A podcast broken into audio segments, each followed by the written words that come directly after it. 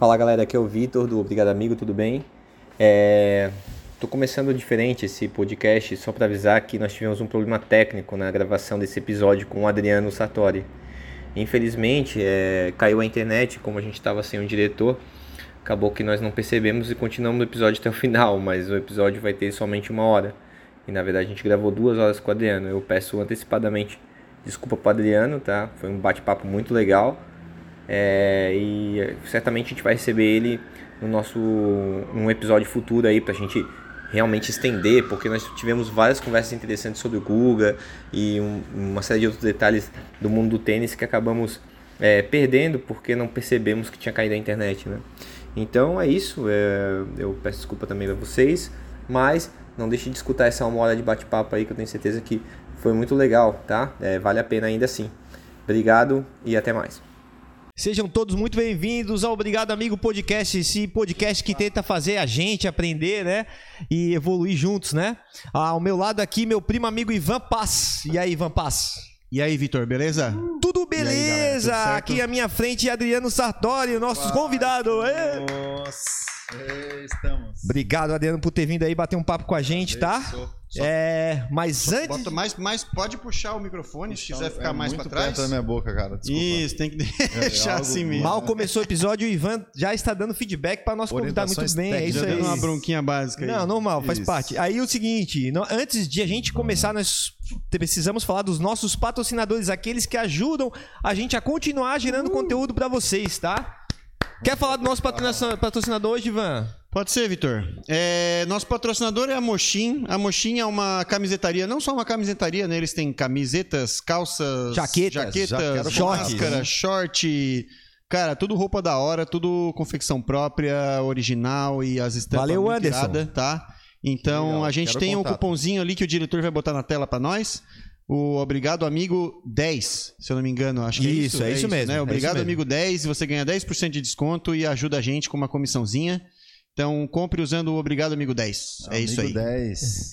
E não posso deixar de falar que você pode contribuir pra gente também através do site Patreon, tá? Se você gosta do que a gente faz, quer que a gente continue fazendo conteúdo. E muito mais do que o valor, é o ânimo que você dá pra gente continuar fazendo o que a gente tá fazendo, tá? Energia. Então, lá no Patreon, é, o link tá na descrição desse vídeo. Então, você pode entrar lá e fazer a sua contribuição lá. Tem várias assinaturas, alguma um, vai encaixar pode dar no seu um bolso. dólar pra gente por mês, tá? Um, um dólar e cinquenta. Um, dólar, é um dólar e cinquenta? É a inflação. inflação. Que acho que hoje, hoje tá dando o quê? Uns 280 reais? É, Isso, mais ou pode menos. Ser, hein? Olha, compra um carro já. Então é isso, vamos conversar com o Adriano Sartori. Tudo bem, Adriano? Você tá muito, bem, cara? Eu tô muito bem, pessoal. Domingão de chuva em Floripa e eu consegui trabalhar hoje cedo, graças a Deus, fazendo o que eu gosto. E estamos aí na quadra. Legal. Sacando e voleando. Adriano, a gente sempre começa aqui o nosso episódio, ah, cara, trazendo uma curiosidade inútil. Curiosidade Sabia. inútil. Tá? Facebullying, né? É. Abrindo meu face. A curiosidade, não, não é, a curiosidade não é sobre você, é sobre o tênis, Ai, cara. É, então, aqui eu fiz uma grande pesquisa na internet, descobri, cara, hum. Que o tênis, tu sabia, Adriano, que o tênis, cara, quando ele foi inventado, ele era praticado com a palma da mão. Palma de mão. É, é um jogo francês. Chamava, não, Jeu de Paume. Jeu de Paume. Jeu de Paume, que era um jogo Olha francês. esses poliglossas. É uma cara, grande briga, é uma grande mesmo, briga do mundo para saber quem inventou, foi, né? Inventou o tênis, porque ah, os é? ingleses também reivindicam, mas a França tem o, a primeira frase pronta. Uhum. Palme de, uh, Jeu de Paume. Jeu de Paume. Uhum. E a raquete, ela só passou a ser utilizada no século XVI.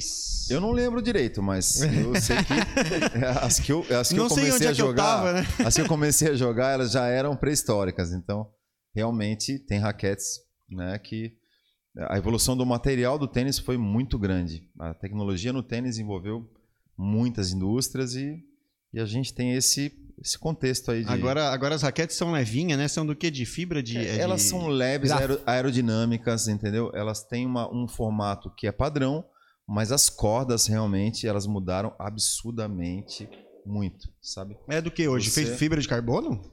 As cordas? Não, a as, raquete. As raquetes, os materiais são fibra de carbono, Kevlar. São vários materiais que eles usam hoje que são sintéticos, mas que eles têm uma flexibilidade, uma, uma rigidez também que eles que exige para os melhores jogadores. Muito boas, mas a, a maior evolução foi, no, foi foram foi na nas corda. cordas. Olha, ah, só a corda era feita é, do que antes. A corda, assim, ela, ela existe um processo que chama-se deflexão. né, que é um processo que você a corda ela cede e retorna ao mesmo momento. Então assim, a, a, aquela aquela flexão de ceder e voltar, ela faz você o jogador ficar confortável com controle, potência. Então é a grande discussão que, os, que as indústrias de materiais fizeram e hoje tem material para tudo. Quer mais controle? Tem mais corda para isso. Quer mais força? Tem corda para isso também. Mas todas elas têm deflexão muito boas, né? Então, é, vale a dica aí. Hoje é nylon agora as cordas. Hoje, é? São, hoje é poliéster, poliéster, misturado com uma composição gigantesca, mas é poliéster, uhum. né? e elas têm tipo. Olhando assim no olho parece nylon, né?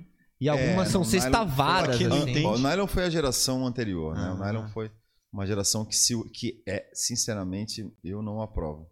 É, nylon não, não, nylon, não presta. Eu não Mas porque ela, ela cede, começa a afrouxar? Ela não, não? tem deflexão. Ela não cede para aquela posição. Ela não, não faz um lance retorna, tampulim assim. Ela cede e retorna muito vagarosamente, devagar, então perde esse controle, perde sensibilidade. Mas, ô Adriano, essa deflexão é tipo um efeito tampulim na raquete? Que é a, que é um efeito estilingue, cara. Estilingue, tipo de puxa e vai, cara, né? Vamos, vamos entender da maneira mais simples. É Isso.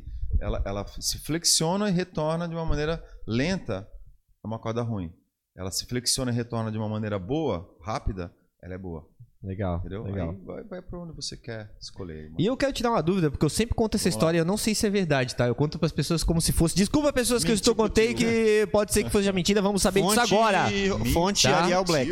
Então é o seguinte, quando perguntam para mim, porque o tênis ele, ele, ele faz a contagem de um jeito diferente, né? Não é Nossa, tipo assim, entender. 1, 2, 3, 4, né? Vai entender. É 0, 15, 30, 40 e game, né?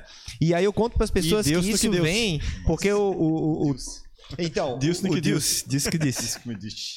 E aí o, o, eu conto para as pessoas que o tênis, é, que, a, que a contagem do tênis partiu do ponteiro do relógio. Então é 0, 15, Isso. 30, 45 que o pessoal de praia pra, tipo existe uma existe uma existe uma, uma cronologia dos pontos vamos falar assim uhum. tá mas é, nunca foi explicado cara por ninguém sinceramente é. é 15 30 40 deveria ser 45 entendeu então não se tem certeza dessa história pode ser Olha, um mito pode é um mito que prova que o tênis é um esporte de pessoas um pouco né que excêntricas que que não gostam de muitas regras tão. Então, assim, 15, 30 40, cara, eu não vou explicar isso aí agora. então, olha, continue acreditando na minha história, ela pode ser verdade, Entendeu? pode não ser também, não mas é uma história fácil de. É que assim, Show ó. Show de palma é demais, mas. de 30 para 40 Pois e é. não ser 45. 0, 15, 30, 40. Então, mas o que me explicaram é que não é 45, porque. É, e eu passo pra frente por causa que é a abreviação mesmo. Porque imagina tu ficar, o, o juiz ficar cantando 45 e tal. Que a contagem em francês. 40 é, uma... é isso, aí imagina. Isso, isso. A contagem em francês, que é uma das origens reivindicadas, ela realmente confunde um pouco. Eu já ouvi várias teorias, mas não tem nada que comprove, gente. Não tem nada mesmo. Que caralho, ó, problemas que... técnicos. Caiu o braço do Vitor aqui. Não tem problema não, vamos salvar. Que esse é um momento inexplicável do tênis, vamos falar assim. Né? Tenho muito mais depois da contagem.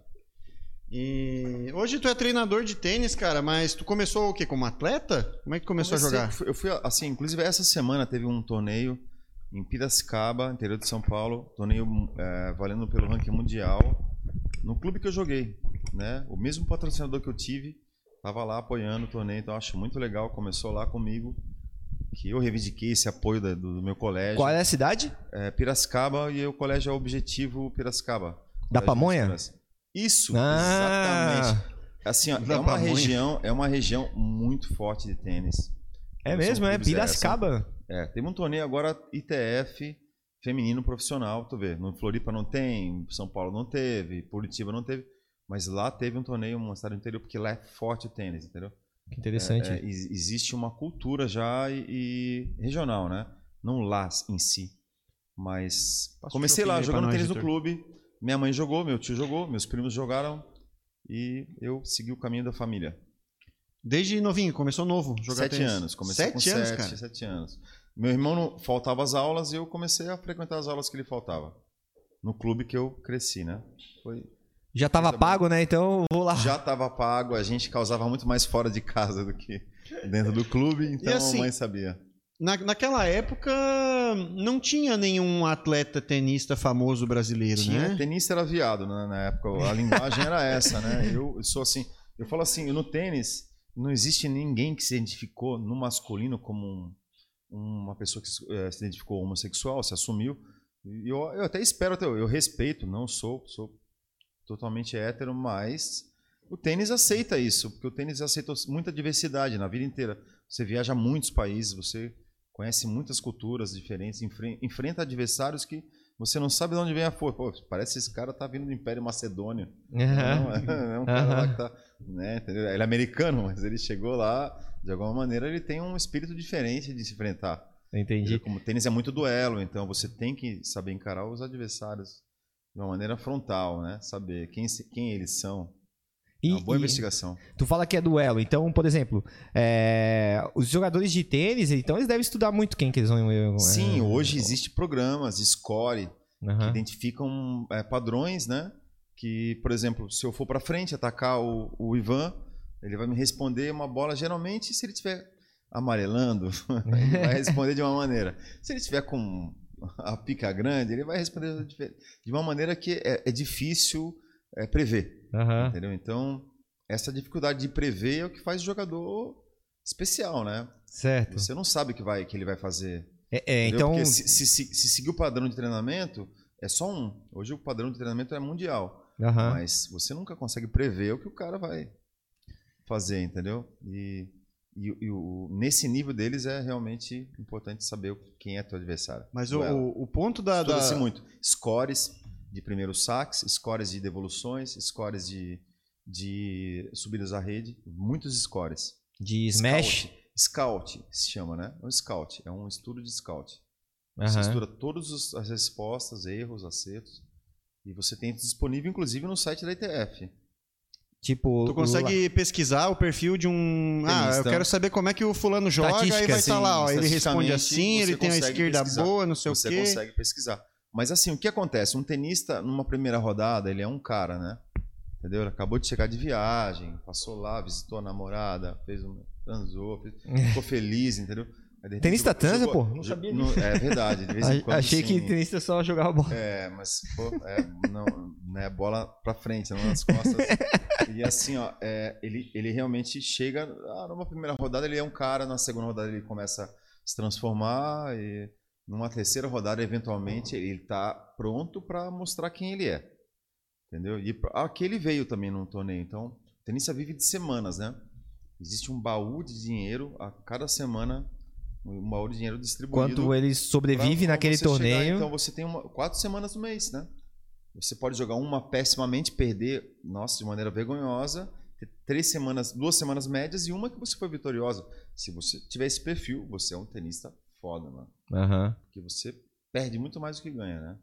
Pois é, eu já ouvi falar dessa questão assim de pessoas que é, atingiram os seus auges né, nas carreiras, por exemplo, o Michael Jordan, que ele Sim. fala, tem aquela. Eu não sei se é verdade também, Meu mas ídolo tem, um, cara. tem, um, Adoro tem uma frase que é atribuída pra ele que ele errou milhões de cestas pra conseguir acertar aquele.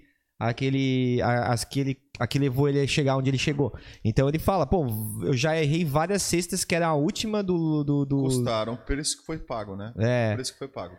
Foram as, exi- realmente o E no tênis também tem isso, então. tênis tu, tu perde muito o, pra. O basquete, é, você se treina muito para automatizar o seu trabalho, sua, sua execução, o seu golpe, né? Aham. Mas é, quando você coloca, quando você automatiza, você pode levar ele para uma situação inusitada como é um jogo. Então, o Michael Jordan automatizou aquele arremesso milhões de vezes. Sim. Depois chegou um momento que já estava automatizado, ele só improvisou em cada situação. Tipo, o domínio é tão grande que daí ele. Aí começa. Aí o- que ele começa a se tornar imprevisível, que é aquilo que a gente tá Sim, falando, né? Quando o cara tá com um exatamente. domínio tão grande que ele já vira um- uma espécie de Improvisa, maestro do esporte, né? improvisa, improvisa muito bem. Entendeu? E você engana quem tá do outro lado. E faz aquelas coisas que todo mundo fala, não, não faça isso nunca, porque isso abaixa a tua chance de ganhar e tal. exatamente Daí o isso. cara faz porque ele já tá no nível que. Isso. Essa é uma grande diferença do padrão treinamento. Você treina o que é padrão. Uhum. Você não treina o que é fora do padrão. Você treina o que é fora do padrão Aham. no- nos circuitos que você tem. É, por exemplo, um tenista brasileiro, só americano que vai jogar tênis na Europa, ele vai ter que improvisar de uma maneira. Um tenista brasileiro que vai ter que jogar um, um circuito na Euroásia, ele vai ter que improvisar de outra maneira. Um, um tenista sul-americano que vai jogar na, nos Estados Unidos vai ter que improvisar de outra maneira. Então você tem a tua automatização, né? Você existe o que você tem o que é melhor de você, tal, mas improvisar isso rapidamente em poucas semanas, num circuito contra adversários, no duelo, é o desafio do tenista. É, agora tu botou um assunto que eu, eu sempre me pergunto. Esse domínio europeu do tênis, ele sempre Muito foi grande, assim? né? Ele sempre foi assim? Porque, pô, hoje não, não só. foi sempre assim, não. Porque teve a época ali Agassi e, e, Sampras. e né? Sampras, Sim. que daí foi um domínio americano, vamos dizer assim, né? Café eu não quero não, obrigado. E, e, e, o, e depois a gente. de- Depois do Sampras e do Agassi, cara, daí não teve mais. Teve o Roddick, que foi um Sim, americano Oz, teve o Mike que. Fish, que foi um grande tenista. Né? Tiveram vários tenistas fortes norte-americanos. Só que o domínio, realmente, a hegemonia acabou naquela geração. Sabe que existe uma polêmica? Posso lançar polêmica aqui? Claro, Posso? polêmica Então, a gente quer. Tá, então eu vou falar pra vocês. Olha a polêmica, Existe- momento polêmica. Existe uma polêmica muito grande em função do- da antidopagem, né? Naquele momento, eu sou fisiologista, eu estudei, estudei na UDESC aqui, Aham. Cefid, salve Cefid, né? Que é uma escola de educação física e treinamento muito forte aqui em- em Santa Catarina. Legal. E, e assim, existe uma, um momento do tênis que a ATP começou a coibir realmente os com os protocolos de antidoping os tenistas que estavam no auge e que estavam. é, o tênis, como é muito repetitivo, existe uma síndrome de lesão repetitiva, né? Você repete muito o movimento até desgastar a tua articulação, Sim. a cartilagem e tal.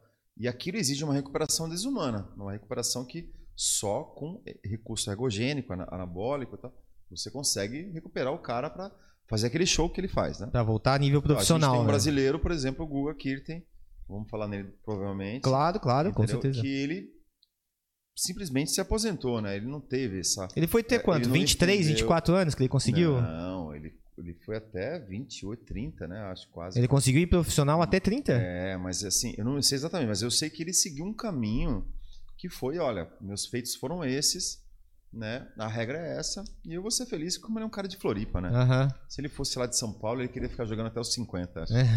Vou morar na lagoa Alegre, aqui, dar minha surfadinha sei, de cara, boa. É, eu vou Floripa, não vou, não vou desgastar minha cacaça, né? E eu vi ele, falei, vi ele correndo faz poucos dias atrás com o filho dele, Luiz Felipe, Ah, lá no Jurerê, tava dando aula, ele tava lá, o Márcio Carlson tava lá também. legal. Foi muito legal sentir essa energia do tênis aí. É, nessa, nessa história de lesões, isso no tênis é relativamente comum, né? O tênis no- no- na carreira Comum, profissional do- comum. Do, tenista, no nível profissional, tô falando, né? Comum, mas É. não é normal. Não é normal. Comum. Que o Sareta também, assim, pô, teve um isso, negócio o no enfrentei o braço. Sareta já muitas vezes. Algumas que ele pode lembrar alguma vez aí, mas não sei. Né? É, o tênis é, é comum, mas não é normal. Né? Você sabe que você tem que. é, por exemplo, existe um projeto Roger Federer, por exemplo, Rafael Nadal, que são pessoas que realmente eles conseguiram abrir mão de resultados, grana, no sentido de resultado, para conseguir se preparar melhor para os melhores eventos. E Sim. para a melhor condição deles mesmo. Eles mudaram o tênis. Né? Uhum. Então, eu sinto que eles, eles realmente superaram as questões, é, as questões comuns, mas eles seguiram na normalidade. Eles estão até hoje jogando. É, o, o Federer recentemente tava com problema no joelho, né? Ele ainda não Sim, é. conseguiu Existe- voltar existe- 100%, né? Existe uma questão de equilíbrio muscular muito importante. Né? Se, se você tem esse equilíbrio muscular funcionando para golpear, jogar, correr, improvisar, lidar com o imprevisível, você joga tênis. Eles não estão prontos para o imprevisível, na minha opinião. Aham. Sabe? Pro previsível eles estão prontos sempre, mas pro imprevisível eles não estão prontos. Então, eles preferem se resguardar, né? E, e continuar, acho que alimentando, porque tu imagina o que seria o circuito hoje se não tivesse o Federer e o Nadal. O que, que vocês acham que seriam, né? O Djoko sozinho? É, é assim, é difícil saber porque meio que a existência deles é uma coisa conjunta, né? É, é como um puxou, um vai puxando o outro, talvez o Djokovic nem fosse Djokovic se eles não existissem, Sim, né? como, como é realmente é isso. Você Porque E no tênis existe uma máxima que se fala: você joga o teu melhor tênis quando você tem o teu melhor adversário. é, Esse é o teu melhor tênis. é isso aí. Então, assim, você, você consegue inspirar os melhores adversários quando você está jogando bem. Então, se você está jogando bem, estou confiante, estou sacando, metendo a segunda bola, Tô lá, cara, com um pirulito grande, duro. entendeu? Você consegue estigar os melhores caras a te enfrentar. Eles te enfrentam com as melhores armas. Aham. E isso é um privilégio, que é um duelo. Né? Sim. Ele tá entregando tudo para você e você entrega em dobro, se de preferência. né? Um atleta profissional de tênis joga até que idade, mais ou menos, assim? Qual que é a média de, de- um cara que, que jogou bastante, assim, se aposenta Sim. com o quê? 42? Assim, a gente vai falar disso aí sobre prize money. O que é prize money no tênis? Então você vê que premiação que tem a pessoa de acordo com a sua carreira, né? Então você coloca o prize money, por exemplo, de um jogador europeu que jogou desde os 15 anos, ele joga torneio profissional ganhando dinheiro. E você bota um sul-americano que começou lá, pô, até ele conseguir dinheiro para morar na Europa, cara, entendeu? Aham. Ele demorou 10 anos, entendeu? Então, 10 anos de prize money. Então, então assim, você, você coloca assim, os europeus se aposentam mais cedo, os sul-americanos eles vão até mais tarde, que eles chegam mais tarde, Aham. mas eles chegam Então, com, o ca- o cara, de, o cara para recurso. quando ele acha que ganhou o suficiente? sim, como a aposentadoria de uma pessoa, como você Mas acha assim, em que- relação a, a limite físico, porque, tipo, mesmo, digamos que o cara ama jogar e ele quer jogar muito, assim, ele vai chegar uma hora que ele cansa, né? acho que mentalmente cansa mais e assim, as oportunidades que existem no ambiente do tênis, elas são enormes. Por exemplo, se eu falar, Vitor, quero trabalhar no Alumínio São José hoje, o que, que tu ia falar para mim? Eu ia falar que Preciso não, trabalhar, cara. não tem vaga. Tem vaga? Ah, Não há vaga. Mas se eu pedisse uma segunda vez, Hã? e se eu pedisse uma segunda vez, sacasse o segundo saque? Uma segunda vez? É, dá- desse o segundo saque, Vitor, quero trabalhar de ainda. Cara, não há vagas. Tá? E, se, e se- eu jogasse um zero quinto? Então, assim, no tênis você insiste, repete muito as situações, a sua tentativa de êxito, né? Então, Aham. é, eu acho que o tenista que está enquadrado depois dos, dos- é, fora dos, dos 100 melhores do ranking, eu, tô conjecturando agora, um brainstorm, tá? Mas um tenista que está fora dos 100 do ranking, que não juntou ainda pelo menos 3 milhões de dólares, ele tem que pensar num salário, num, que ele ganha por semana. Ele não vai pensar em aposentadoria. Ele vai trabalhar até os 40, se precisar. É que a, a origem da minha Entendeu? dúvida. E daí ele é que, vai tipo assim, participando dos ATPs, Ele desculpa participa- interromper, existe, só... existe um nível de torneios, né? Os níveis de torneios, eles são o quê? Desde esses que a gente vê na televisão, aí, mas os mais baixos são um torneio de 15 mil dólares, que a premiação é geralmente próxima de 3 mil dólares para o campeão. Então, um campeão no torneio de 15 mil dólares ganha 3 mil dólares. Então, depois existe de 25 e, e- e vai subindo, né? Certo. Até torneios de... Pô, o feminino do US Open esse ano pagou 2 milhões e 500 dólares para campeã. Aquela menina lá? De 19 anos, galera. Sim. Um tênis que parecia o balé Bolshoi, Bolshoi jogando. Essa aí podia se aposentar já, então, né? Já Uhum. conseguiu os Essa 3 poderia- milhões dela. Ela trocou o treinador, ela simplesmente dispensou o treinador. Que é uma coisa polêmica no circuito. Já estão comentando que ela cometeu um Como é que é o grande nome erro. dela? Ela dispensou depois de, Raducanu. depois de ter ganhado. Radu Ela é Canu uma, é, é um... uma filipina. Só que é britânica, né? naturalizada britânica.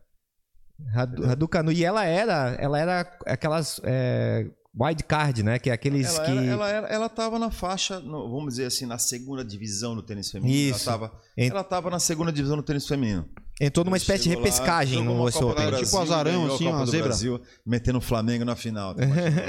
Ela foi fo- mas eu não fui É tipo o Flamengo porque- Criciúma ganhando a Copa do Brasil lá, ninguém esperava. É. Nossa, Pô, bons tempos, hein? Olha, Que, que tinha time catarinense ganhando alguma coisa. nossa, Né? o Havaí, pô, eu tava torcendo pra Havaí falar nisso, cara, 3x1 contra, poxa, acabou a confiança. Desculpa. Ô, não, mas eu, a, a- curiosidade que eu tinha, cara, é que assim, eu, eu não entendo muito de tênis, né? Mas você é meu aluno, E- cara. Fala sim, isso, não, eu gosto de jogar ali, eu gosto de ir nos treinos, mas assim, eu não acompanho o esporte, eu não vejo os jogos, eu não sei o nome de muito atleta Sim. e tal. Só que assim, é, você estava comentando ali Federer e Nadal. Sim. Eu escuto o nome Federer e Nadal há mais de uma década. Os-. Esses dois caras estão no topo há muito tempo. Então, o Joko também está. E é, o Djokovic eu também escuto, Mas, mas, o que eu- tu vai vender pra Sérvia, né, meu amigo? a minha questão é tipo assim, ó, é, não surgem novos atletas assim, Tem, tipo, porque sim, tá os mesmos sim. caras no topo há Não, tanto não, tempo, tem eu não, sim, eu não vejo ninguém falar em nomes novos. Tem, sim. Gente, a gente tá assim, ó.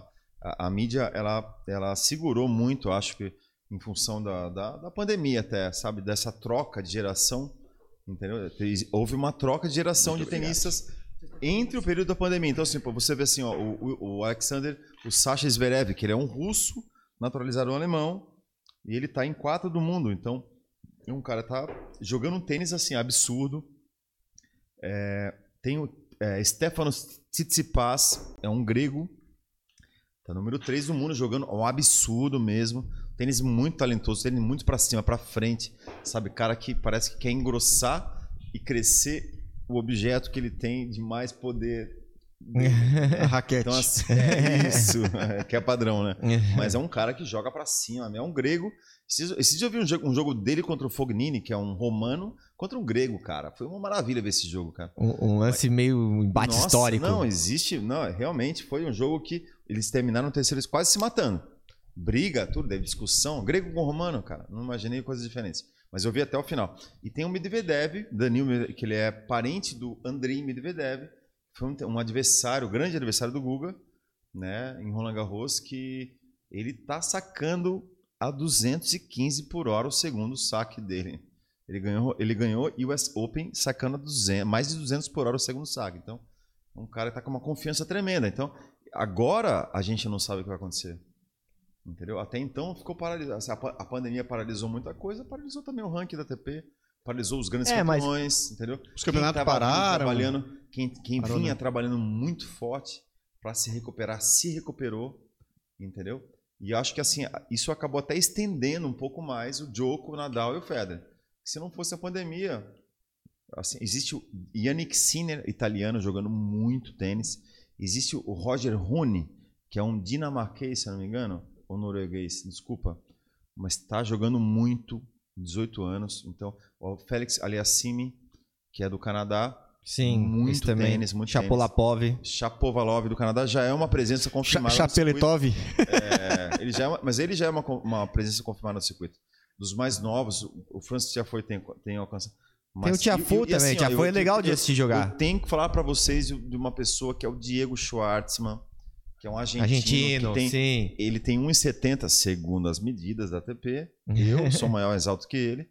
E cresci vendo essa criança jogando na minha quadra, porque Legal. os brasileiros não gostavam da presença dele na quadra de um argentino na quadra do Brasil, porque você vai para um torneio sul-americano, cada país tem uma quadra. E os argentinos, eles têm 50 tenistas. Uhum. E a gente tem 10. Sim. Então, é que lá é bem mais popular o tênis então, do que aqui, so... né? Muito mais popular. É. Então sobrava um argentino que não tinha onde treinar, e baixinho, uhum. feio ainda, que desculpa, feio não é.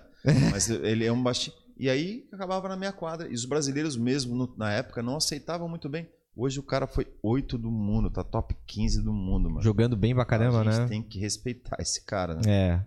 O Schwartz é legal de assistir, de assistir ele jogar, por causa que, como ele é mais baixo, em, Algum preconceito que, que os outros adversários. Não, sem baixismo. preconceito, assim, ó. É isso? Fa falta. Como que posso Baixofobia? Baixofobia. Baixofóbico? Será? Não, não, nada disso. Existe isso? Nada disso. Cadê meu advogado? O cara tem medo. Mas assim, ó, é, e aí isso faz ele ter que adaptar o tênis dele, né? Então Sim, tu vê, assim, no saque como ele estudado. salta no saque, Isso, como ele como salta. Ele salta como ele mantém como, o primeiro saque na isso, quadra. como ele joga no fundo de quadra. Ele tem uma segunda bola muito especial, gente. Isso eu conheço ele, conheço a mãe, conheço a irmã, conheço a namorada. Uhum. Então, assim, como ele tem uma segunda bola especial. É como a Francesca Schiavone que eu trabalhei. Eu não fui treinador dela, nunca fui treinador da Francesca. Tá? Tem, tem gente que veicula essa mensagem. Eu trabalhei com ela duas pré-temporadas aqui em Floripa através de uma equipe, uhum. de um grande amigo meu do Cascata, Marcelo Cascata. Mas ela me escolheu individualmente, ela me quis individualmente para trabalhar no projeto dela de preparação. Eu trouxe atleta que estava nos Estados Unidos, que veio para cá, que pessoas estavam meio aposentadas, mas eu sabia que tinha um culhão para enfrentar. E eu bati com ela. Então, é, é, existe algo dentro do jogador mesmo que, que faz toda a diferença né, para querer um pouco mais. Ela ganhou o Rio, Rio Open ainda. Uhum né? E depois da minha meu trabalho me agradeceu na televisão. Legal. E mas Muito voltando legal. um pouco no me assunto. esse relógio que ela disse que deu, né? Deixa eu ver o relógio, deixa eu ver aí. Não, não, não. Oh, razão. é e... fake. Não mostra pros invejosos. Ela disse que ganhou, né? Tá bom. Mas ela roubou. Mas voltando a falar da geração nova que tá chegando, é, eu acompanho assim. Existe, tá. E o que eu, o que eu vejo que ela, que ela tem é uma, menos, é uma constância menor que, por exemplo, o Federer e Nadal. Porque antigamente o que acontecia? Federer, Nadal, Murray e Djokovic. Sempre na final ia ser um dos dois. Raramente aí dava um Vavinka, né? às vezes. É, aí é às vezes. suspeito isso, Vitor, assim, porque a mídia anda de acordo com o que existe. Por exemplo, assim, se o Joko fizesse uma semifinal, alguém ia falar alguma coisa? O cara da Sérvia, mano. O que, que a Nike vai vender na Sérvia? O Aham, que, que a Adidas vai vender na Sérvia? Sim. Entendeu? Mas, mas, por exemplo, se o Taylor Fritz agora fez uma semifinal de Master 1000 Indian Wells, o que, que a mídia vai colocar na. Uhum. Entendeu? Então, assim, o cara não serve, mano. Tem aham. muitos jogadores, por exemplo, tem o Casper Ruud, tá entre os 10 do mundo, norueguês. O que, que a Nike vai vender, o que a Adidas vai vender pra Noruega, mano? Então eles querem jogo. Tu diz Eles- assim que, tipo, tem um. Eles querem promover os caras que, Que a vão Americano. propaganda e que vão Então, ajudar eles a vender material existe um esportivo. favorecimento social em cima do teu perfil e tal, mas com o potencial econômico que você gera na tua carreira. Então, isso segue. Você gera um potencial econômico na tua carreira. Entendeu? Existe uma bolha, existe um, né, uma expansão da sua atividade esportiva. E isso alcança os patrocinadores. Então, por exemplo, o Joko é o número um do mundo, é o Big Tree, ele é o cara, ele é o fo... E ninguém tá falando disso muito, né? É, Porque ele é da Sérvia, cara. O que, que tu vai vender pra Sérvia, mano? não sei. Entendeu? Nem sei o que, que tu é vai Sérvia vender? sei nem o que que serve o come. que né? Fala sério, eu tava nas... Vamos É. lá.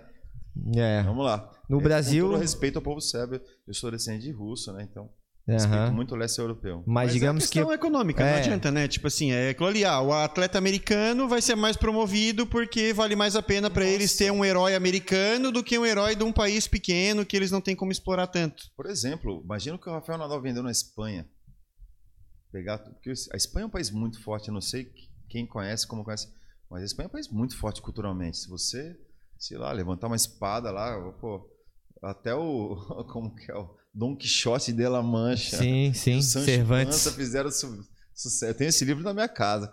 Fizeram Sim. sucesso até hoje, né, mano? Sim. Então, pô, vocês- é, existe uma, um eco, ecoa a fama do, do povo espanhol, né? O povo É, sem contar que o catalão, Nadal vende pro ele- mundo ele inteiro, é né? uma região muito disputada, né? Então, a, vitória lá é uma vitória muito simbólica, né? Então, para quem trabalha com, com as marcas, aquela região é muito importante.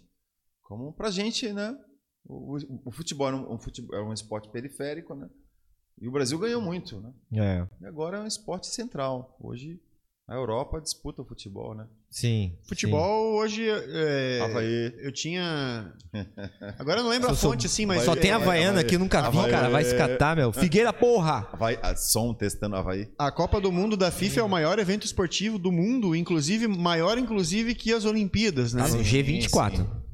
É o esporte G24. mais. Tipo, ah, nos Estados Mundo. Unidos tem o basquete que é muito forte, não sei onde tem sei lá o quê, mas o futebol é o Sim, mundialmente, assim, sim. é o mais forte, né, cara? Eu acho assim, o futebol ele tem assim, se você colocar a política do pão e circo, né? Romana, a política de Roma, né? E você dá o pão e o circo pro povo para medir a febre do povo, você tem ali aquelas populações que são mais tensas, né? E não precisa ser sul-americano ou europeu para saber quem tá tenso, né? A Europa também passa atenção, né? Os Estados Unidos passa atenção, mas na- nesse eixo é, América do Sul, países que têm né, uma colonização europeia, tá? o futebol representa muito, é um termômetro social. É o que eu acho, né? Eu fiz É, ele tem uma popularidade indicavam gigante, né? Eu acho que ele tem uma popularidade, popularidade gigante, porque pensa assim, ó, em comparando com o tênis, o fute- o futebol, o que ele precisa? Precisa de um campo, coisa que em, em países pobres até tem relativamente Um campo bastante. não, né? Precisa de um gramado. É, um pátio. E duas havaianas, dois pares de havaiana. Quatro Você havaiana precisa de uma e uma arena, bola. Uma arena. O futebol, para ele ser um espetáculo, ele precisa de uma arena. E essa arena né, é, é o termômetro social. É, mas eu É digo onde assim, você ó. consegue medir a febre do povo. Por exemplo, você ah, tá faltando dinheiro na tua comida na tua mesa. Você tá tenso com a tua mulher. Tô bravo, vou lá no estádio, vou lá. Se, se quebra tudo com o estádio, é porque o povo não tá feliz, né? Aham. Se tá tudo bem, teu time ganha, o povo, ou o time maior, maior ganha, tá tudo bem. Então é um termômetro social. A gente vive medindo. O tênis não. O tênis é puro duelo, cara. Torce pra quem você quer, foda-se, né? Se Aham. você ganhou, perdeu a tua opinião, a tua aposta, ganha quem teve maior mérito um contra um. Acho que esse é um grande mérito do tênis. É um duelo um contra um. Foda-se a nação. Quem ganha aquela porra daquele torneio, daquele jogo, é um. É mais, é, mais, é mais focado no A atleta do que no país que ele representa. Se ele, ó, vamos pensar assim, se ele fosse sujeito à aposta, se ele fosse sujeito à pressão social, não interessa. Se ele quiser, ele fecha o jogo Aham. sozinho. Ele acha que pode ganhar, ele Tipo- vai o jogo sozinho. A decisão é minha. As variáveis são. É, é um contra um. Aham. É um duelo um contra um. uhum. Não é uma nação contra outra nação. Existe Copa Davis, existe muita coisa importante no tênis, mas no circuito do tênis mundial é um contra um. É o indivíduo, Nisso, né? O Djokovic é o melhor de todos os tempos. Pode, pode, pode escrever isso aí. Ele, ele é o melhor, não é o maior espetáculo. Tu acha que o do mundo. Djokovic é o maior de todos os tempos? é o maior de todos os Ele tempos. supera, tipo, Bjorn Borg Supera lá. todos e vai superar Roger ainda, ele tá Federer. na ativa. É. O Federer é o cara mais amado. entendeu? É, é Ninguém o mais, supera ele tipo assim. É o Pelé, Ninguém- né, ninguém cara? supera nesse quesito. Mais amado, mais plástico. O mais, mas quem conseguiu ganhar mais e tá conseguindo ganhar mais e, e parece que ninguém vai ganhar dele, porra. Aham. É o cara. Que é um contra um. Não é a Sérvia contra o Brasil, contra os Estados Unidos. É o Joko contra um outro fulano, mano. Não interessa se chegar um cara lá da, do maior império. Se chegasse um cara de Roma, no maior auge do império. Eu sou tenista. E fala, vem cara, o Joko. O Joko, acho que levaria melhor. E. Tu acha que tem alguma chance da gente no Brasil ter algum tenista de topo no mundo de novo? Top 10, Algum assim? Pô, saudades, né? assim, com um nome Porque forte assim. brasileiro gosta de torcer, né, Sim, cara, pro, pro- pro- pro. Brasil, velho. Assim, eu queria deixar bem registrado isso, eu não sei quanto vocês vão divulgar. A Confederação Brasileira, através da gestão do Rafael Vestrup, que é um grande amigo meu, apesar de todas as nossas Divergências. Somos, somos pessoas de opiniões muito fortes, né? Muito fortes. Então, assim, ele está com uma gestão muito boa. Eu vejo hoje o tênis com um panorama mais familiar. As pessoas elas querem ser felizes jogando tênis. Daí sim pode vir lá um fulano, um ciclano de 5 anos de idade e começa a jogar e começa e vai ganhando força e vai ganhando favorecimento social que o povo vai apoiar e ele vai chegar. Mas assim, hoje existe, é, ah, vamos colocar assim, alguns tenistas. O Fernando, o Felipe Meligeni, que é sobrinho do, né, eu conheço pessoalmente, é um guri muito guerreiro. Tem um outro garoto, o Matheus Putinelli, de São Paulo, também está jogando um belo de um tênis. Inclusive duelaram ontem e o, Meligeni, o Felipe Meligeni ganhou, vai fazer a final amanhã em, Santi- em Santiago, que é uma cidade que eu fui muito a torneio, né? Quem não conhece os torneios de setembro de Santiago? Mas enfim. Desconheço, agora fiquei curioso aí. é, tá bom, mas E o é que com que- você. Parece que tem uns que lances a mais aí, torneio? é. Parece que olha, tem uns lances aí. aí. Quem conhece cara. o La Urraca? Como é que é o nome do lugar? É La Uraca. La Uraca. Santiago, É uma grande. É uma grande. Lauraca pode ser um apelido pra alguma coisa também, né? Isso, é um lugar bom para se treinar. Mas enfim, Né? existe. existe um. um Me gusta Lauraca. É, me gusta. Mas existe um- uma, uma força no tênis brasileiro ainda. Eu acho que o Rafael Vestrup, que é o, o- o presidente da confederação, está fazendo um grande trabalho. Entendeu? Ele, ele, ele é um cara muito passivo, passional, desculpa. Ele gosta mesmo do tênis. entendeu? Amo o tênis. Ele- isso. Eu gostaria muito que vocês até trouxessem ele para cá. Ele, ele mora onde? Ele mora na Beira-Mar. Ah, aqui mesmo, em Grande Florianópolis. Ah, então sim. vamos trazer, pô. Como é que é o nome dele? Rafael Vestrup, Deixa eu anotar aqui. tá? Que é um cara que eu admiro muito. Trabalhamos juntos já na mesma equipe. Viajamos juntos e tal, enfim. Mas russo com alemão não é uma coisa que dá muito certo. Vamos lá. Essa foi boa. Mas vamos voltar a falar um pouco da tua história, assim. É, na questão da. Daí tu começou a jogar nas aulas, Sim. no lugar do teu irmão. Mas Sim. quando é que tu começou, assim, a viver. O... de- Desde aí, o tênis sempre foi presente na tua vida? Ou teve Sim, intervalos? assim, ou o teve... tênis, o tênis, o tênis, ele representa socialmente uma, vamos dizer, uma camada de proteção para tua vida, porque ele te dá alguns privilégios, né? Então, como eu sou de uma família de tenista, eu sempre tive esse, mas eu eu andei de skate, né? Corri o primeiro e o segundo circuito brasileiro de skate, né? Olha. E aí teve uma infelicidade de um policial na minha cidade, né, matar, um policial não, um skatista matar um policial com uma skateada na cabeça, né? Ô, louco. Então a gente foi perseguido, houve, nossa, um movimento de pais e mães, de associação para preservar, que a gente estava apanhando pra caralho na rua, entendeu? Foi, e nesse momento eu tive que optar por uma Um esporte esporte um pouco mais seguro. que não né? apanhava na rua. Que- isso, exatamente. Quebrei meu braço num torneio no Campeonato Brasileiro e tal, fratura exposta. Tive um tempo de recuperação e nesse tempo já tinha patrocínio, apoio do skate, né? E aí nesse tempo de recuperação eu pensei melhor e falei, poxa, acho que eu vou ficar aqui. Eu nunca quis ser um grande jogador, nunca quis, nunca tive esse sonho. mas eu sempre adorei fazer frente para eles. Adoro duelo. Entendeu? Entendi, Entendeu? entendi. Tu sempre Adoro. gostou daquela. Sempre gostei de duelo. da competição ali do. então. Mas no, Sangue. É, no tênis, tu chegou a Sangue. competir? Competi, joguei torneios profissionais.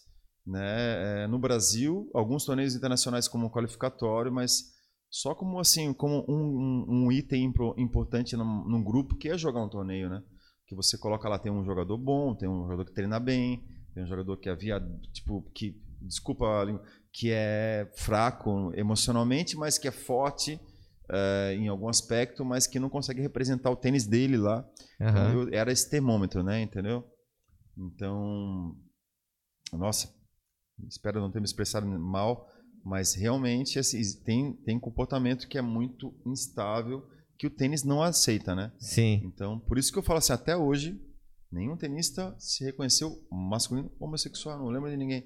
Entendi. Não, Entendeu? não tem assim. E- e É um, um tenista que fala assim: não, que eu sou assumidamente imagem Tão, de homossexual. uma maneira tão, tão forte, é tão difícil esse duelo, que, sabe? Que, Mas será que hoje isso não é mais. Isso, isso não tá tão não problemático assim? É, Por co- isso que eu falo assim, eu falo assim, saiam do armário vocês. É. Porque eu tenho vários amigos que eu achei que poderiam sair. É. Mas enfim, mas é. o- ele precisa de você 100%, que você se assuma. Eu gostaria de um momento que os tenistas se assumissem dentro da quadra de todas as maneiras, sabe? Porque é, você tem que se conhecer como pessoa para jogar tênis. Você tem que reagir a muitas situações. Você É. tem que. É que hoje eu vejo que o esporte, eh, principalmente no alto nível, ele, ele tá permitindo é, esse Tudo. tipo de, de abordagem, até porque, é, por exemplo, teve a Simone Biles, né? Tu Nossa, lembra dela no- no- na- na Olimpíadas, que ela falou que ela não estava bem Saúde psicologicamente, mental, saúde mental e tal. Muito importante. Claro, isso não é questão de assumir que é homossexual, mas é um lance de assumir Uma vulnerabilidade, postura é uma fraqueza. uma fraqueza. Ou uma polêmica. É, eu assumi uma polêmica. Se eu não sei, mas É, tipo eu, assim- se eu torço pra Havaí hoje. u- É uma Uma. polêmica na minha família. É, uma. uma a, a tua família conta tu Torcer torcendo pra Havaí, é né? complicado, não, não, é a família é a favor de ser Havaí. A minha família não existe, mas vamos dizer.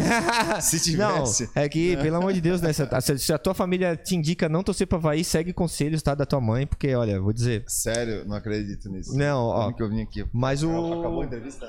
Acabou a entrevista? Acabou a Ah, entrevista. o, o diretor aqui tá dizendo que tá no G4. G4, Tá bom, no G... tá bom, tá ah, bom, tá bom. Muito Ó, bom. mas aqui. Então. Gostei de você desde o começo. E aí o que acontece? É, então tem essa- essas questões hoje estão muito mais aceitas assim. Então acredito Acho um que importantíssimo é falar. acredito que assim é, na medida que for eu acho que então Vai não falta né? não falta muito pra um Não, tenista falar assim, ó, muito, eu sou é. homossexual e até porque o cara ter que revelar como homossexual isso nem é mais necessário, né? Tipo assim, foda-se se ele é homossexual ou não, né? Mas no- é que- Exatamente. Né? Mas, mas assim, assim, é que, eu que durante esse, essa mudança de julgamento que houve, né? esse- Aham. é, houve al- alguns tópicos de frases, de ofensas. Então, assim, por exemplo, você é, é, relacionar a fragilidade de uma pessoa ao seu gênero é um absurdo. Eu- Eu vejo as meninas jogando hoje o tênis feminino, que não é um tênis é, completamente hétero, Aham. é um tênis, é um balé bolshoi. Elas se esticam, pulam, saltam, batem, elas fazem tudo. E, e é imprevisível. É uma delícia assistir o tênis feminino. É uma dinâmica muito gostoso. diferente, é uma dinâmica diferente, né? Ma- Final Mas é interessante, US né? A final do US Open esse ano foi entre uma garota de 17 anos e uma de 19. Uma porto-riquenha naturalizada canadense, ou americana, desculpa minha ignorância, e outra filipina naturalizada britânica. Aham. E elas destruíram, fizeram um tênis alto nível. Mas batiam essas daí, Aí cara. batiam, eu via, eu vi pulavam, uns melhores lances. Meu Deus, Olha cara. assim, eu só não vi elas sambarem. Tem que vir uma brasileira aí pra sambar, né? Tem que vir Ah, uma. vamos falar Hã? da Bia, vamos falar da Bia Haddad? Bora falar Bia- da Bia Haddad. Bia Haddad, Bia Maia Haddad, né? É uma tenista desde muito cedo, assim. Eu não sei se ela se lembra, claro, mas eu me lembro em vários torneios que, em que eu era capitão do Brasil, em torneios juvenis, na América do Sul. Ela estava presente, nunca contou com, nunca precisou do meu apoio, porque ela sempre teve o staff dela, mas eu representava a confederação com a estrutura com a estrutura, com os recursos que ou, haviam, né? Mas com a minha vontade de treinar tenis. Então, por exemplo, tem, tem a Carol Meligene, a Ingrid Martins, tenistas que eu treinei, que estão no circuito até hoje, que eu treinei acompanhando como treinador do Brasil, né? Uhum. Que graças à Confederação Brasileira e a minha vontade, e a vontade delas também. A gente estava lá, mas a Bia, a Bia essa semana, assim, a Bia teve um problema com doping e ela teve uma sequência de lesões. Se eu não me engano, ela foi pega com um doping para mascarar um outro doping, ou seja, é muito subjetivo de quem está julgando, Aham. entendeu? Então, da gestão antidoping que está acontecendo no momento. E ela acabou perdendo todos os pontos no ranking. Ela foi lá para mil e pouco, se ela zerou os pontos no ranking. Nossa. E ela voltou esse ano, depois de dois anos, vitória guerreira, ganhou da. Ela ganhou da Carolina Pliskova essa semana, número 3 do mundo, cara. Três? Em dois sets, entendeu? E fez uma quarta de final no, no Indian Wells. Está entre as 100 melhores do mundo de novo. O Brasil está. Aê, porra! Biadade! Teremos Até ela. que na-. Viadade. Teremos, é, teremos ela no Australian Open. Ô, coisa linda. Vou, vamos acompanhar de perto aí a Biadade, então. Vamos torcer. Ela- O Brasil no topo! Hã? Vamos. Vendo as. a- Fora ela também tem o beach tênis, né? O André Baran de Brusque, esse tenista que eu, eu acompanhei muito em, em viagens e tal. Um garoto muito bom, filho do Sandro Baran. Né? Beach tênis campeão do mundo na Copa do Mundo e agora estão jogando. Já foi o número um do mundo em beach tênis, cara. Esse tenista, ele é a família, cara. Qual, qual que é essa pira do beat tênis agora que tá na moda, que todo mundo só joga beat tênis, cara? Cara, muito legal. Tem beat tênis. Agora é, é- é o novo crossfit, o beat tênis, tá ligado? Olha, Cada, eu- cada eu- quadra tem eu- um. Eu não me enquadro, sabe? Eu, eu Cada adoro. esquina tem uma cara, quadra de beat tênis, cara. Tá E eu acho que o tênis foi difícil pra mim, porque, pô, ser um cara baixo, simples, de família relativ- relativamente humilde, foi difícil. Imagina jogar beach tênis, cara. Não, agora que eu tô pesado, né? Então, assim, não, o beach tênis, ele, ele veio crescendo muito. Eu joguei até um mundial de beach tênis, quando faltou alguém pra jogar, né? E- mas é um esporte que está tecnicamente evoluindo muito. Agora, a estrutura do beach tênis é diferente. Você ver assim, você cobrir uma quadra de tênis para duas pessoas jogarem e você cobrir uma quadra de beach tênis para oito pessoas jogarem, Pra quatro, no caso, né? Quatro. mas uma quadra de beach tênis você bota quantos você quisesse que tá, né? Aham. entendeu? Tem gente que vai dar, vai bater na parede, vai achar que tá jogando, né? Aham. entendeu? Mas o tênis é muito mais. O tênis tem mais de 200 anos, não tem comparação com essa. Só que a atividade física com raquete, com bola, ela ficou muito Eu, saudável. eu acho que o beat tênis, antes eu tinha um preconceito com beat tênis, eu devo admitir, porque de repente Sério? começou a brotar em tudo quanto é lugar, né? Todo mundo. É Instagram. Aí eu, tudo que é caraca, canto só joga beat Pô, tênis vamos jogar tênis, cara. Assim, ó, se eu convidar meu avô, o meu neto, entendeu? a minha namorada e a minha sogra, a gente faz um time, um jogo bom, Aham. entendeu? Mas É mais tênis, não. democrático, assim. É, então, Você tênis, tênis exige mais É você, técnica. é que você pega um bom com ruim, muito bom com muito ruim, no beach tênis você equilibra e você se diverte, cara. O beach Aham. tênis é demais. Eu acho Então, muito legal. e agora eu já vejo diferente, eu vejo Apesar com eu- bons eu, olhos. Eu não jogo Eu dou algumas aulas de beach tênis para algumas pessoas que me chamam pessoalmente, sabem que eu joguei e tal, mas eu não dou aula, não tenho economia com beach tênis, mas eu acho o máximo. Vamos jogar, galera. É, o que eu vejo do beach tênis, que é uma grande vantagem, é que ele é uma porta de entrada para quem quer depois se interessar pelo tê- tênis efetivamente, entendeu? Começou a brincar ali com a raquete, gostou, porque ele é mais, é, digamos, popularizável o beach tênis, porque tu- basta uma quadra de areia. Como eu falei, assim, Com né, uma rede. o custo estrutural, assim, é, porque, por que a Europa, você perguntou, por que a Europa é melhor que os outros países e tal? Não? A Europa tem lugares que são já estrutura, culturalmente, eles estão com estrutura quadra fechada, e você joga tênis no inverno, na neve, Aham. entendeu? No beach tênis também, você pode estar nevando que a galera vai estar jogando tênis, cara. Sim, tênis. pois é. Agora, no tênis em si, no geral, não tem essa estrutura no Brasil. Inclusive, eu estou procurando uma empresa de alumínio me apoiar em projetos Pra patrocinar, de né? cobertura. Não, projetos de coberturas de quadra, quem sabe? Pode ser, pode ser. Vamos lá, Jaimão. Né? E Desculpa. tudo certo, tudo vou certo. né? Tudo certo. Viu? Ficou Não, calma. Como é duelo, ó. Calma, 30 a 0, calma. Ó, 30 a 0. 30 a 0, calma aí. tá O... filmando isso aqui também? Tá, tá filmando também. Sério, cara? Sério, sério, sério. Tá.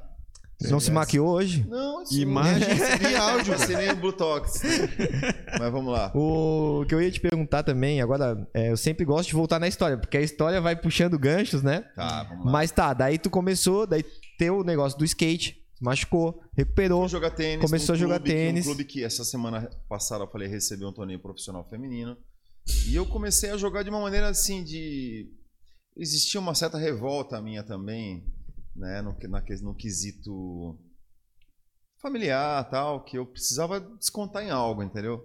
Aham. E, e no tênis, assim, você tem muitos adversários pra- bons para descontar algo. né? E lá eu consegui meu espaço. Foi um lance também de Entendeu? tipo, Até- de um apoio terapêutico, assim. Sim, tive assim, é um esporte bem visto. Tive muitos pais no tênis, né? Muitos pais, muitas pessoas que me ajudaram, que me apoiaram, patrocinadores, sabe? Professores. Recentemente, recentemente não, alguns anos atrás saiu, saiu uma entrevista, né, no, no interior de São Paulo que que eu, eu lembrei do meu primeiro professor, que foi um cara muito, cara que chorou lá, sabe? Aham. Então, foi uma história muito boa. De, de- assim, como o próprio Rafael Vestrup da Confederação Brasi- Brasileira de Tênis falou, assim, é, eu sou um operário do esporte, né? Então, sempre fui. Tanto jogando, como ensinando. E agora, como eu tô, continuo ensinando, como gerindo algumas coisinhas tal. Mas eu tô... Eu sou um operário ainda. Aham. E o tênis me permite isso. Você ser um operário ter o status de um grande jogador, né? Aham. Que eu, sei lá, será que se eu encarasse o Guga hoje na quadra eu ia afinar pra ele? Eu... Jamais, cara. É, eu acho que o tênis ele permite isso Entendeu? aí, né, cara? Eu- permite será, que, eu- essa... será que eu ia encarar? O, o Guga ainda Será joga. Fica aí o desafio, o Adriano Sartori versus Guga 2022. Olha, Porra, desafio Hã? internacional do tênis. Assim, eu- Fazer um eu- evento, eu- encher uma eu quadra. Acho que ele não deveria me aceitar um desafio desse, mas eu falo, poxa, que seria diver- divertido, seria bem legal, seria um bom duelo. E ele ainda joga assim de, de por Pelo que diversão? eu sei, eu, eu vi ele correndo esses dias, correndo atrás do filho dele e do cachorro também, acho. Mas é, acho que não, né? O cara que teve esse nível, ele teve um nível de entrega muito grande. Ele abriu mão de muitas coisas que eu não abriria a mão na minha vida inteira, mesmo por milhões de dólares. Sabe? Ele Aham. fez isso por ele, pela família e conseguiu, né? Acho que ele tem um. Ele, ele, ele não deveria aceitar um desafio meu. E, e quando ele estourou? Tu, tá- tu tava já sendo professor de tênis? Tu tava nessa eu vida já do era tênis? professor, né? Já era professor e vi que centralizou o tênis em Santa Catarina e foi no momento que eu saí de São Paulo, Piracicaba. Ah, tu vivia em. São Paulo nessa época, 2000, anos 2000, assim? Ah, tu foi 1997, atraído por causa é. dessa. É, eu vim pra Floripa porque houve um movimento do tênis aqui. Eu falei, pô, cara, eu sou bom no tênis, sou um cara legal.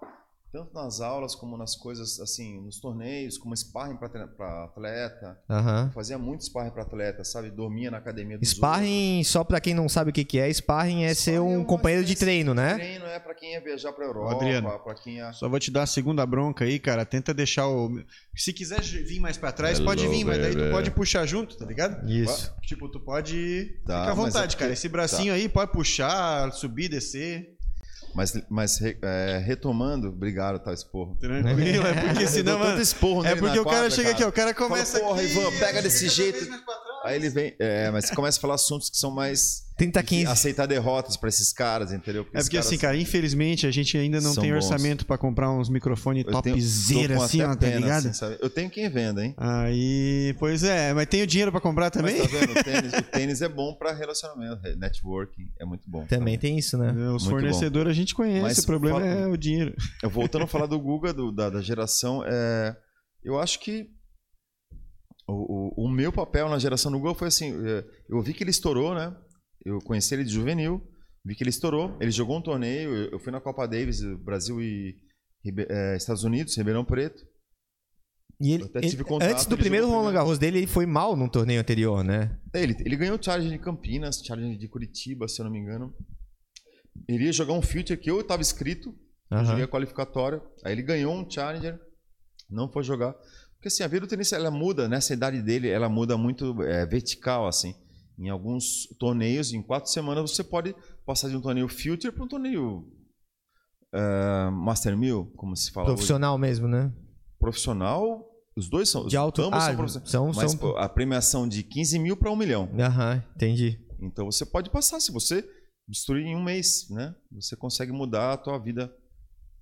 Você vai encarar pessoas Hum, difíceis na sua frente, né? aham. Mas depois disso, eu, aí eu vim para Floripa, trabalhei na Federação Catarinense de Tênis como chefe de, é, responsável pelo departamento técnico, ainda treinando, jogando, eu tentei de tudo, né, para comer, né, aqui. Trabalhei de Sim. garçom, ia de bike pro centro todos os dias, entendeu? Para lutar, para não tinha um patrocínio que me bancava um pouco também, já, mas não jogava torneio em função de algumas lesões, eu já não estava mais a fim de jogar, mas Certo. Investi. Fiz cursos, participei de workshops, fiz capacitação.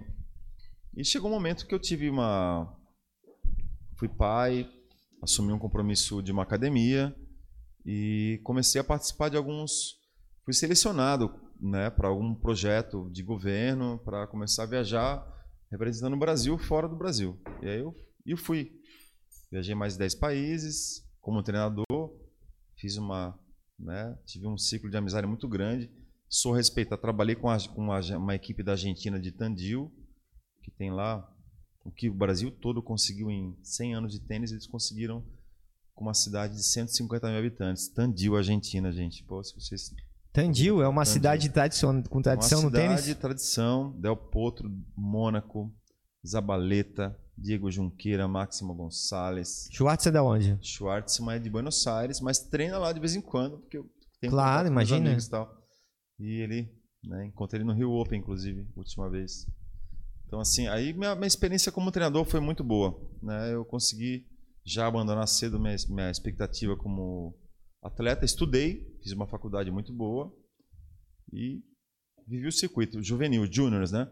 Tive atletas profissionais, como Thales Turini, que foi 265 do mundo, Diego Matos, que ganhou muitos futures e tal, e trabalhei com uma italiana que ganhou Roland Garros, Francesca Chiavone, numa oportunidade de pré-temporada, que ela me escolheu, isso foi melhor, né? Porque uma coisa é você pagar e escolher uma pessoa, uma coisa é a pessoa olhar para você e falar, cara, não quero ninguém, só quero você na quadra. Uhum. E te chamar fanculo ainda, é porque ela gostou de mim, jogando contra ela, né? Uhum. Mas não rolou uma fera, alguma coisa, ou foi só profissional mesmo o negócio? Profissional. Ela, ah, tá. ela pegou mais do que eu, você e o Ivan juntos. E também. Tudo junto. Ela pegou melhor, cara. Ah, tá. Mas eu é casada. fácil mesmo. Eu é bem fácil passar. Não, ela é uma pessoa, uma atleta gigantesca que me passou muita experiência. Legal. Né? E representa um tênis. Ela é uma ídola na Itália, né? A Itália é um dos países que estão mais bombando hoje no tênis. Pois é, eles estão com Giannick Sinner, Foghini, é, Berrettini, né? Estão com bons jogadores aí. Tudo com Ini. É, Linguini. Então, é fácil de gravar aí quem é que é italiano, né? Linguini. O... É, mas o Giannick Sinner não, né? Sartorini. Sartorini. É. E aí, Questo, Guga estourou, tu veio pra cá, então, por causa do Guga também, então, no sim, fim, de certa sim, forma, né? Porque... Sim, sim, é São Paulo, São Paulo, Rio de Janeiro, Rio Grande do Sul são países, são estados, desculpa países, nossa, agora vocês vão botar um, um lacrona. Né? Tá, mas assim, ó, é, são estados muito tradicionais do tênis, né? Então, eu meus piores adversários foram gaúchos e argentinos, pá, os caras do sul foram foda, mano. Bah, meu.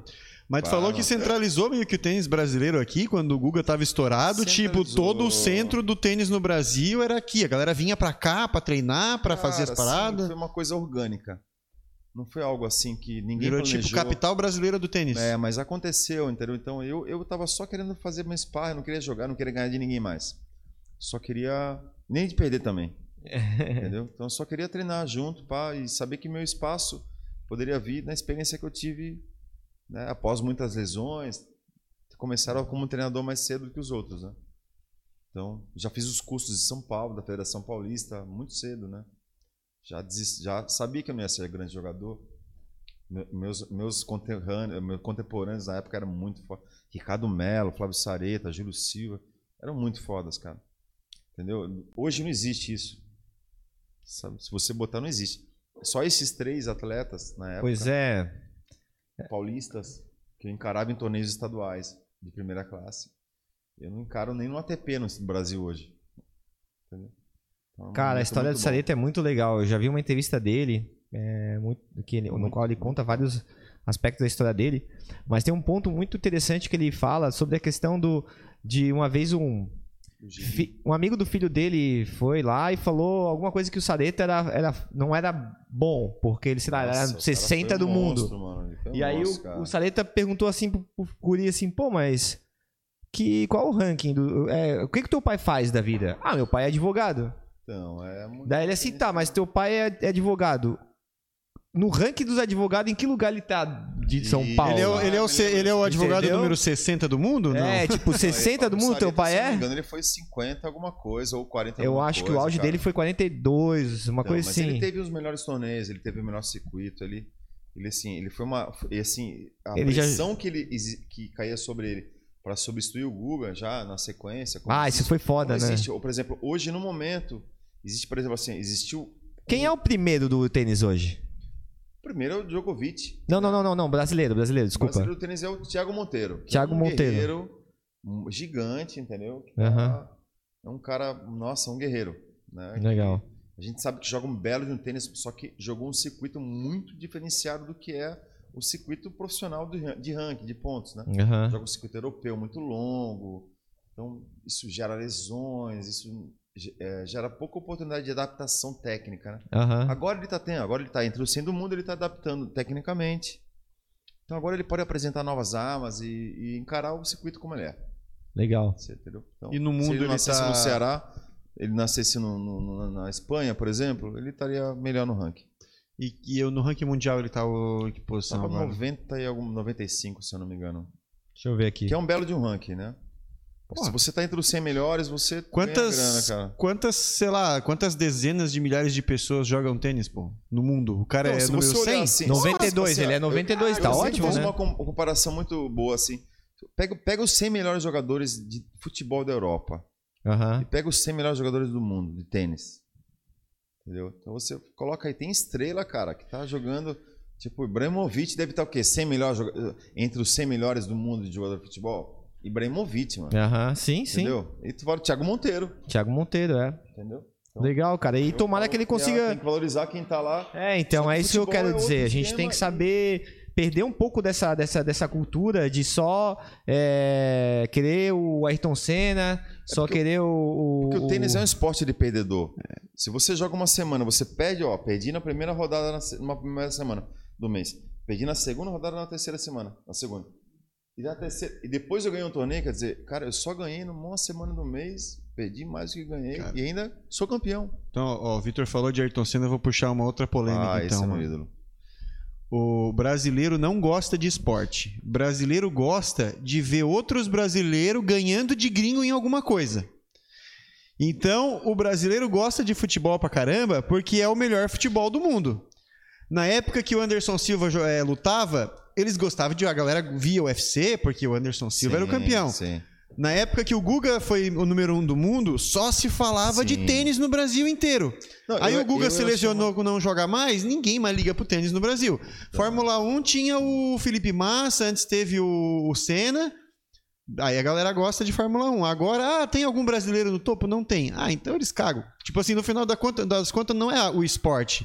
O brasileiro, ele gosta de se projetar em um outro brasileiro que tá sendo melhor que o gringo. Tipo assim, ah, nossa, a gente é brasileiro e a gente tá plenamente, ganhando do concordo, gringo nisso concordo. aqui, ó. Ah, isso a gente é foda. É o cara assim, ó, quer Vamos gozar com o pau dos outros. Vamos falar assim, que a gente no esporte, a gente. Esporte imita a vida.